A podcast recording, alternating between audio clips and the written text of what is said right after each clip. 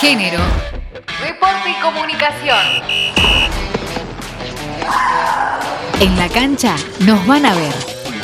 Este viernes 7 de junio comienza el Mundial Femenino de Fútbol en Francia, del cual participarán 24 seleccionados. La competencia durará hasta el 7 de julio y se disputará en nueve ciudades diferentes, con estadios de última generación. Argentina volverá luego de 12 años y será la tercera participación, siempre con el mismo entrenador, Carlos Borrello. Además, Vanina Correa, Belén Potasa, Mariana Coronel y Gabriela Chávez son las únicas que ya jugaron una Copa del Mundo en mayores. El partido inaugural tendrá lugar a las 16 horas de este viernes entre Francia ante República de Corea.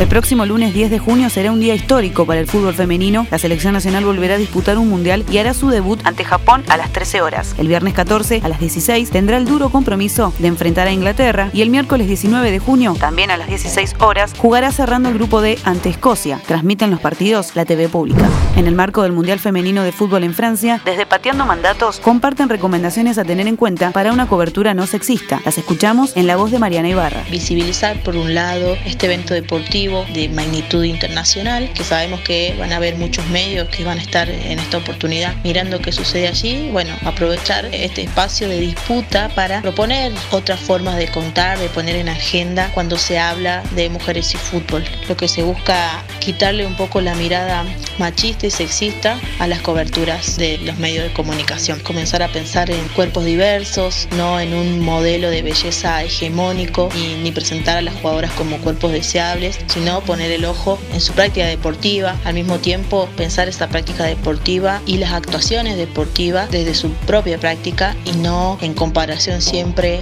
a la práctica de los varones. Sabemos que las condiciones son diferentes y quienes juegan también mostrar las desigualdades que se generan en las diferentes selecciones. Ahí sí podemos pretender como una comparación con las selecciones masculinas para visibilizar esas desigualdades, por ejemplo, dar cuenta de las brechas salariales. Nos parece importante evitar, digamos, la reproducción de estereotipos, pero al mismo tiempo no mostrar a las mujeres, digamos, ni en sus roles como hechos extraordinarios, sino como un proceso de disputa y que las mujeres también hace mucho tiempo están jugando al fútbol, simplemente han sido invisibilizadas. Reconocimiento en París a Gabriela Sabatini, la mejor tenista argentina de la historia, recibió el máximo honor de la Federación Internacional de Tenis, el premio Philippe Chatrier en París, por su significativa contribución al deporte dentro y fuera de la cancha. Sabatini, que llegó a ser número 3 del mundo y ganó el US Open en 1990, recibió la mención durante la cena anual de los campeones de la IF que se celebra en París mientras se juega Roland Garros.